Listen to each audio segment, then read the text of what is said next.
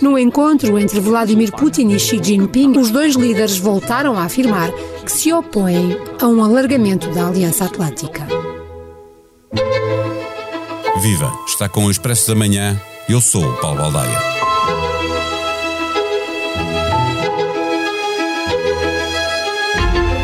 Vai longo o braço de ferro entre a Rússia e o Ocidente com epicentro na Ucrânia. Joga-se muito neste conflito. Moscovo não quer a NATO nas suas fronteiras e também não vê com bons olhos o crescimento da União Europeia na sua antiga zona de influência. O tempo agora é da diplomacia, que faz entrar em jogo o eixo Paris-Berlim, com o presidente francês Emmanuel Macron e o chanceler alemão Olaf Scholz num corrupio pelas capitais da Rússia, dos Estados Unidos, da Ucrânia e da Polónia.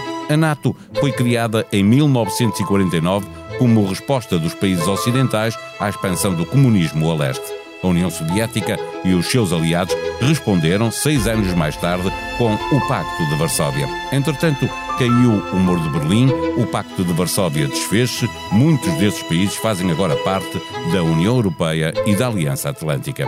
Não é fácil, com este passado histórico, colocarmos-nos no lugar do outro, mas vale a pena fazer essa tentativa para procurar perceber melhor o que está em jogo neste conflito que pode trazer a guerra de regresso à Europa.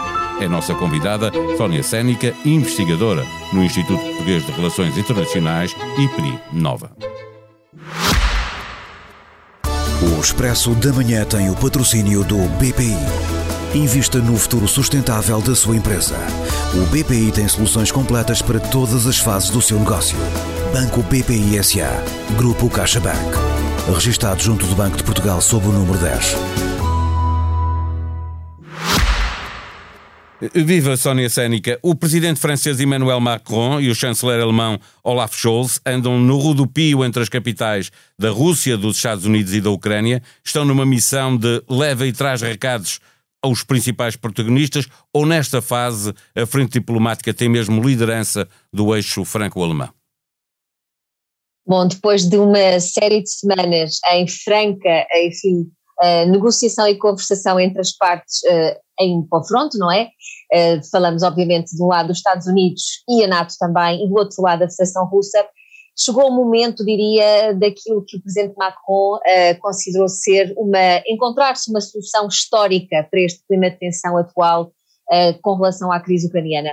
Não há dúvida que uh, o impasse tem sido, de facto, o denominador comum deste período de grande tensão. Não há dúvida também que este mecanismo, mecanismo dual que se tem encontrado, em que, por um lado, se tenta digamos, esgotar a via político-diplomática, mas em paralelo também a projeção de força no terreno continua a ser uma constante, portanto é muito difícil aqui uh, de equilibrar esta dupla estratégia. Não há dúvida então que era chegado o momento de haver, digamos, um outro interlocutor, alguém que pudesse aqui mediar esta contenda entre as duas partes e parece-me que, uh, uh, enfim, a liderança do presidente Macron do projeto europeu foi bastante significativa nesta fase.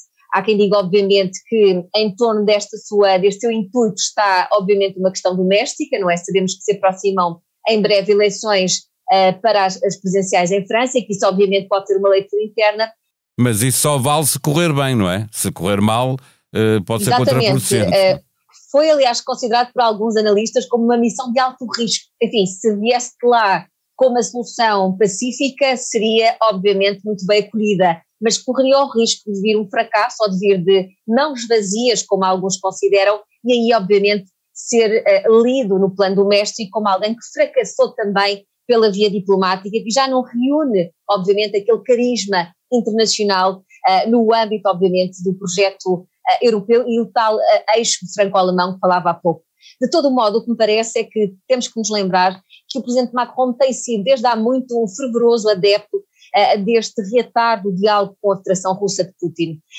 Me recordo também que ainda em 2019 falava-se daquilo que era a doutrina Macron, portanto, de se pensar novamente numa arquitetura de segurança europeia onde a Rússia também fizesse parte na mesma, quase que aqui a antever poderíamos chegar a este atual estado da situação e, portanto, em grande medida, o presidente Macron tenta aqui, obviamente, esgotar o mecanismo diplomático e, como diz muito bem, tentar aqui dar uma voz também ao projeto europeu, à Europa no seu todo, se quiser, obviamente em articulação sempre muito próxima com os parceiros europeus, por um lado, mas por outro lado também com os próprios Estados Unidos, não é? Esquivando-se aqui um bocadinho ao papel ficar aquém deste, deste projeto negocial de conversações encetado ao longo das semanas e que sabemos que se encontra aqui, do meu ponto de vista, claro está, num momento decisivo, diria. Eh, olhando para a diplomacia eh, de Moscou e também para a liderança de, de Putin, eh, o facto de, de, entrar agora Macron, de entrar a França, isso pode ajudar às negociações porque Moscou pode querer mostrar que o problema era, eram os Estados Unidos ou, e a NATO e que com outro negociador é possível chegar a um acordo. Isso pode jogar a favor de, de um acordo ou não? Não há dúvida que o presidente Putin falou que já era a altura de ter, enfim, uma conversa franca com alguém que ele achasse que seria de facto o portador de uma alteração.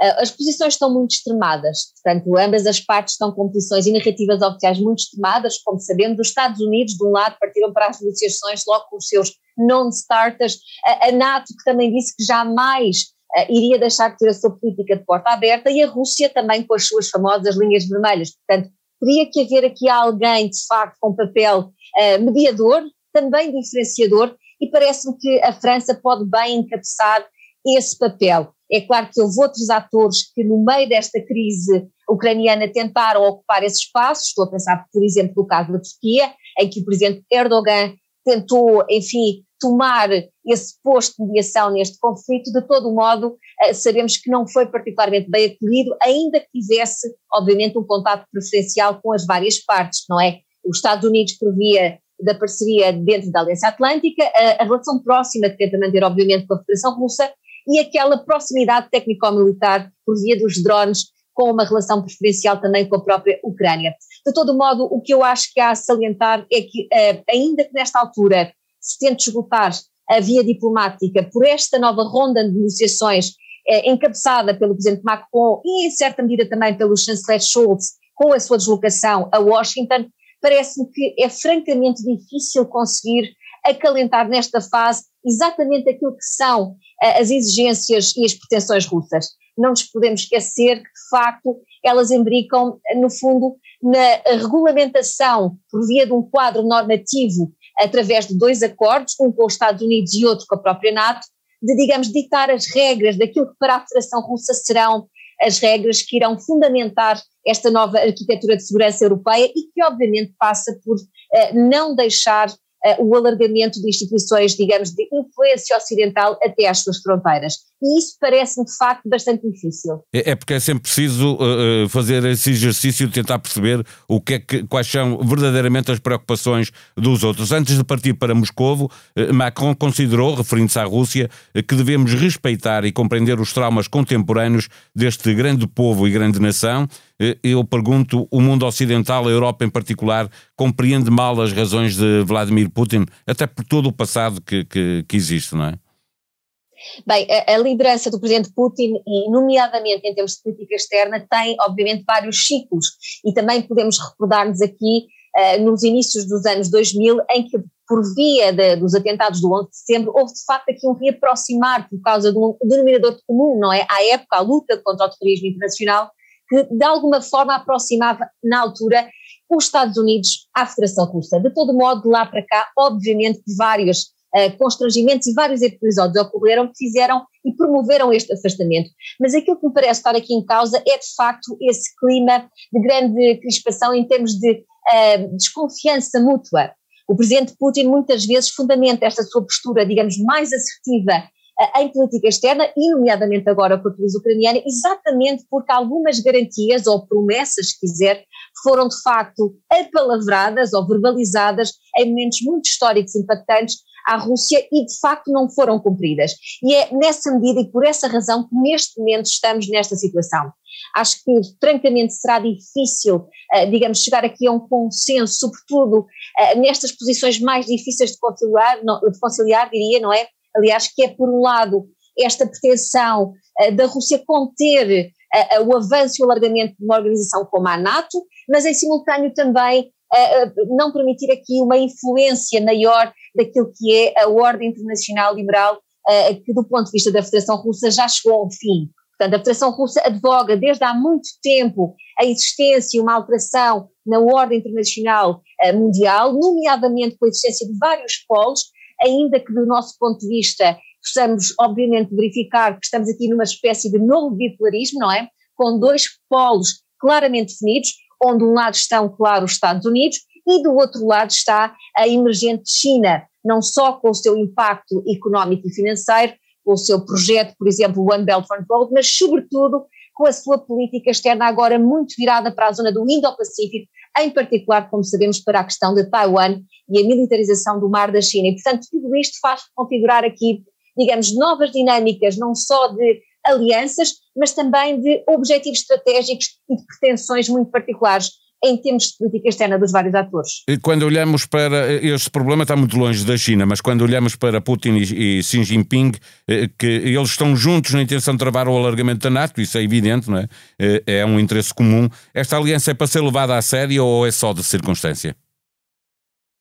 Do meu ponto de vista, foi bastante significativo aquele encontro entre os dois presidentes, o chinês e o russo, onde de facto do mesmo saiu uma declaração conjunta bastante assertiva. E aqui os termos não são de todos suficientes.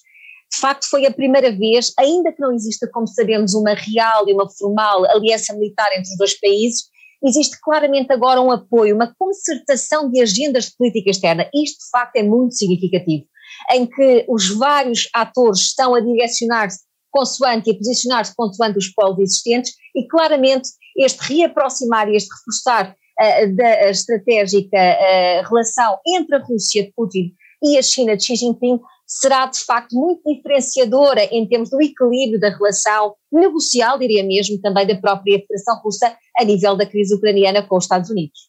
Finalmente, a olhar para, para a antiga União Soviética, a Rússia um país que liderava um grande bloco que viu desmoronar-se eh, a União Soviética, o Pacto de Varsóvia, e que vê agora a União Europeia e a NATO avançarem eh, até às suas fronteiras. É natural que tenham receio. Nós, do lado de cá, a opinião pública, devemos compreender, pelo menos, eh, que se estivéssemos do lado contrário também teríamos algum receio.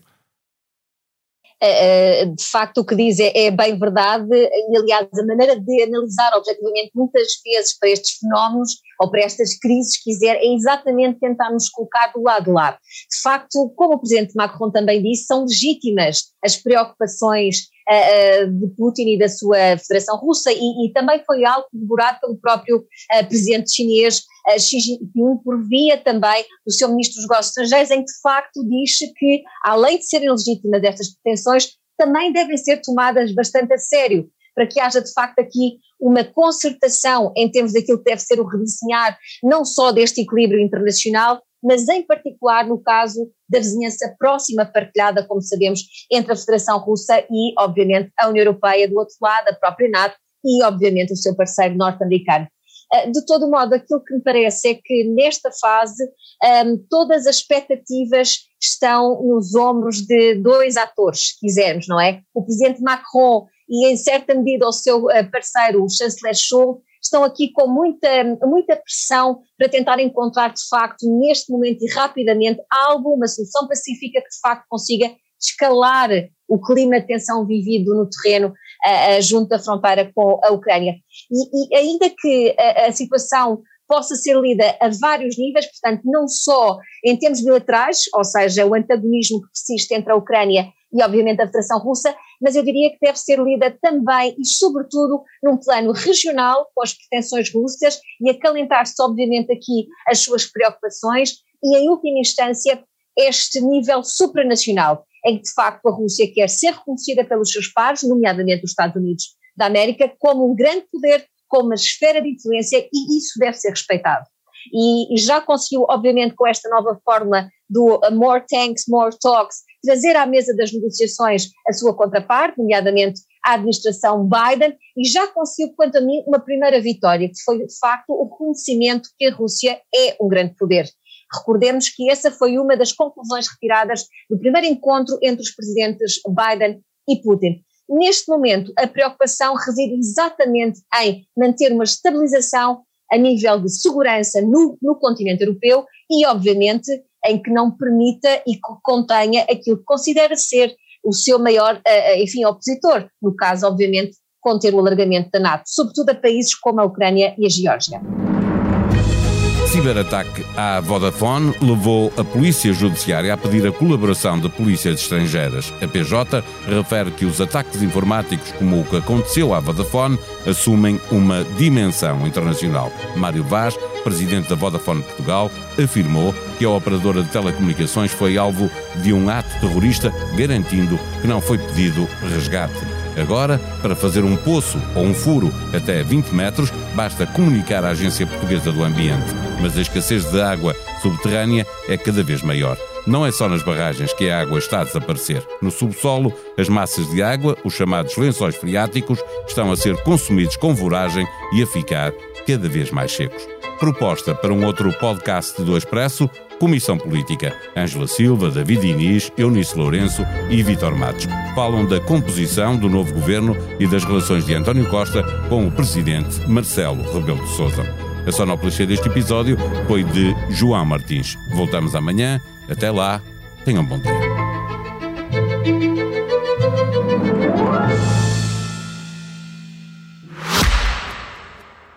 O Expresso da Manhã tem o patrocínio do BPI. Invista no futuro sustentável da sua empresa. O BPI tem soluções completas para todas as fases do seu negócio. Banco BPI SA. Grupo CaixaBank. Registrado junto do Banco de Portugal sob o número 10.